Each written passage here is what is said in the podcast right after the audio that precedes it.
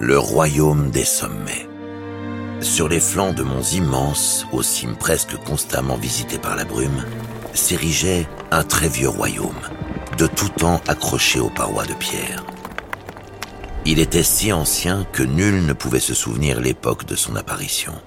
À vrai dire, il s'agissait plutôt de plusieurs royaumes rassemblés en un seul, et que l'on avait liés les uns aux autres en étendant fortifications et constructions jusqu'à ne plus former qu'un gigantesque tout.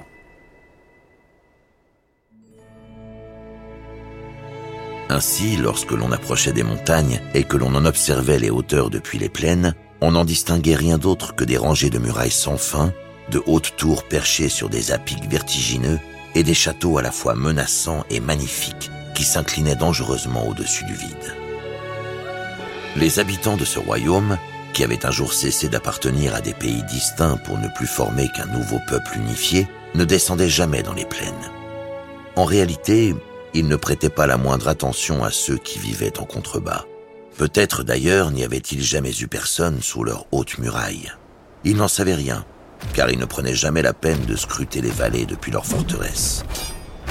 Leurs seigneurs, de grands personnages aux actes héroïques et terribles, possédaient de nombreux et redoutables pouvoirs, et l'on disait même que certains d'entre eux pouvaient communiquer avec les dieux. Ceci, toutefois, demeurait à l'état de rumeur, car l'on ne pouvait avoir aucun contact avec eux ni avec leurs sujets. Il semblait pourtant que tout n'eût pas été inventé sur le compte de ces seigneurs, car leur royaume ne pouvait se comparer à aucun autre. À vrai dire, ce royaume des sommets dominait les basses terres depuis si longtemps qu'on avait fini, les siècles passants, par confondre ces seigneurs avec les dieux auxquels ils parlaient peut-être. Après tout, qui d'autre que des dieux aurait été capable d'édifier pareille splendeur inaccessible? La vérité se situait en fait quelque part entre ces intimidantes légendes et des événements beaucoup plus simples. Certes, les habitants du royaume avaient été rassemblés et gouvernés par des seigneurs, des prophètes, des reines, des magiciennes et des saints. Et certes, ceux-ci avaient usé de leurs dons hors du commun afin de bâtir ces citadelles impossibles sur les pentes les plus élevées d'une formidable chaîne de montagnes. Il s'agissait d'êtres sans commune mesure avec ceux sur qui ils régnaient, aux apparences et origines très variées. Certains marchaient parmi leur peuple sans grande différence visible avec eux, mais d'autres prenaient d'étranges formes changeantes ou atteignaient une taille telle que certains palais leur étaient édifiés sur mesure, puis réservés. Et il en était d'autres encore qu'on ne voyait presque jamais et dont on doutait presque de l'existence. Leur plus grand cadeau à leur peuple, le cœur de leur création, était ce feu ardent qui brûlait au cœur du royaume, haut et fort, crépitant de puissance et de vie. L'on disait que tant que le feu des seigneurs durerait, l'empire des cimes dominerait le ciel et la terre. Tandis que ces grands seigneurs veillaient sur l'inégalable royaume dont ils avaient été les bâtisseurs, puis les gardiens et les guides, leur empire des montagnes n'avait jamais connu à leur image que gloire et majesté. Seulement, les époques défilèrent et n'épargnèrent rien, pas même les œuvres des êtres semblables aux dieux.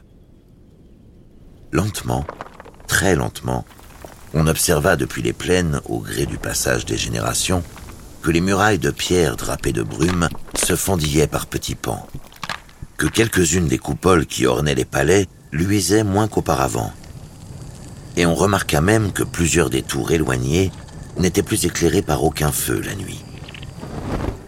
Siècle après siècle, ces signes se multiplièrent, comme si les habitants de l'Empire des montagnes n'entretenaient plus leurs merveilles dominant les plaines. Peu à peu, des parcelles entières de la citadelle des sommets semblèrent entièrement laissées à l'abandon, et même ceux d'en bas pouvaient comprendre qu'elles étaient délaissées.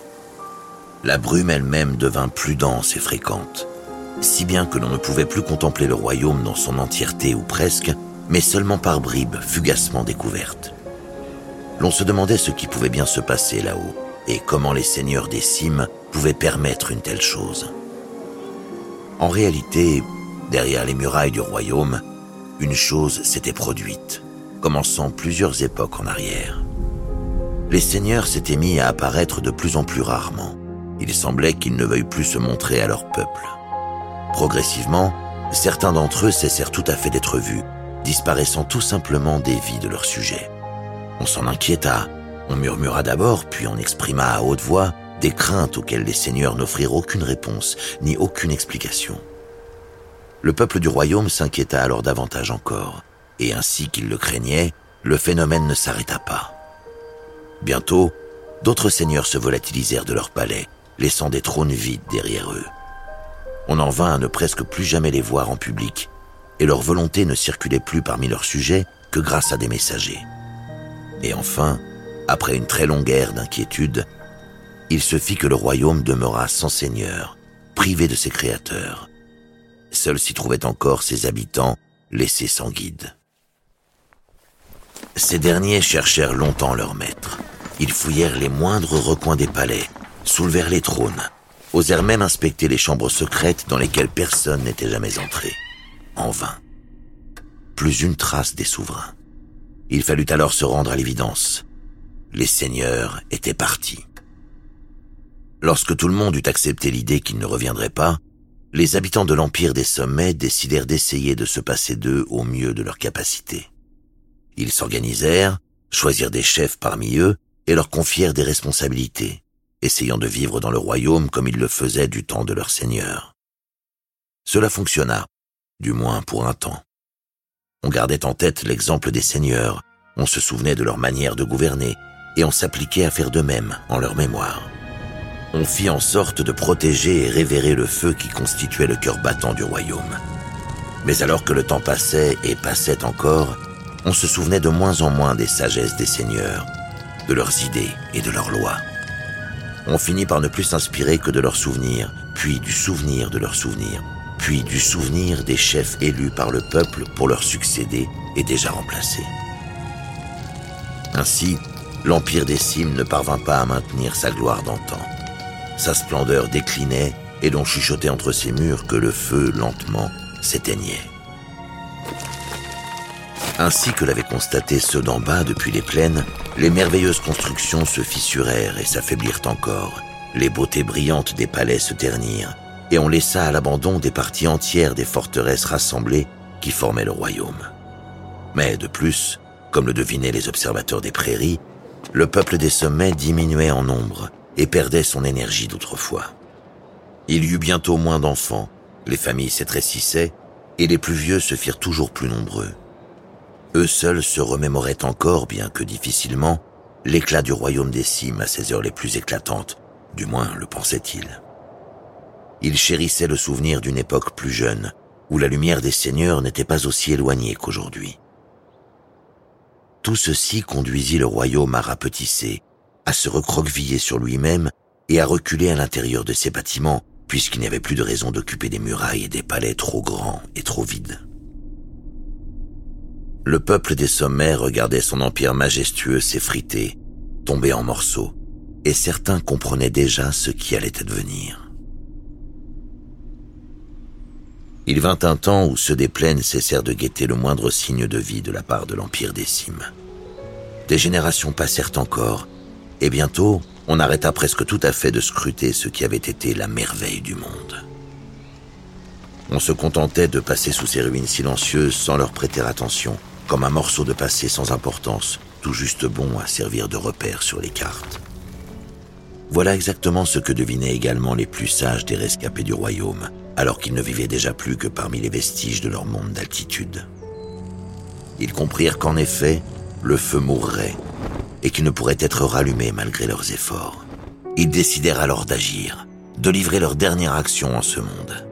Ils rassemblèrent toutes les mémoires de leur peuple, tous les souvenirs, tous les fragments éparpillés de ce qui avait constitué le rêve de cet empire des cimes, de ce royaume des sommets.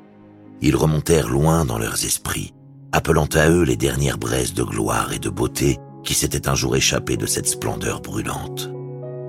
Et de toutes ces richesses tirées de leur héritage, ils tissèrent des chants, des histoires, des odes et des épopées, qu'ils façonnèrent et se répétèrent encore et encore, afin que leur création reflète au moins un peu ce qu'ils avaient connu si longtemps auparavant. Si le feu devait bientôt devenir cendre, il n'y avait plus qu'à semer ces dernières étincelles au vent, en espérant qu'un autre foyer pourrait s'en servir pour s'embraser ailleurs. Lorsque leurs chants furent achevés, ils grimpèrent en haut des plus hautes tours de leur empire, toutes croulantes sous l'abandon, et ouvrirent grandes leurs poitrines. Ils confièrent leurs trésors aux nuages et aux bourrasques, les envoyèrent tout autour du monde sur le dos des rafales, et s'en remirent à la bonne fortune pour que leur histoire ne cesse jamais de vivre, comme leur empire l'avait fait. Puis, ils rentrèrent sous les maisons les plus basses de leur royaume, et on ne connut jamais plus signe de leur présence. Depuis la plaine, on n'espère plus, depuis longtemps déjà, apercevoir quelque chose sur les murailles embrumées. On vit comme on l'a toujours fait, et rien n'a changé dans les habitudes, à l'exception d'une seule. Le soir, à la veillée, lorsque tous sont rassemblés, on se raconte les histoires de l'ancien temps, et chacun tente de se le représenter à sa manière. Mais quand vient l'instant où l'on évoque le royaume des cimes, l'imagination de chacun devient celle de tous, car l'on a entendu et recueilli les chants et les histoires confiées au vent. Et une fois celles-ci comptées, on remarque toujours davantage de têtes se tournant en direction des montagnes, contemplant pensivement les derniers pans de murailles épargnés par la brume.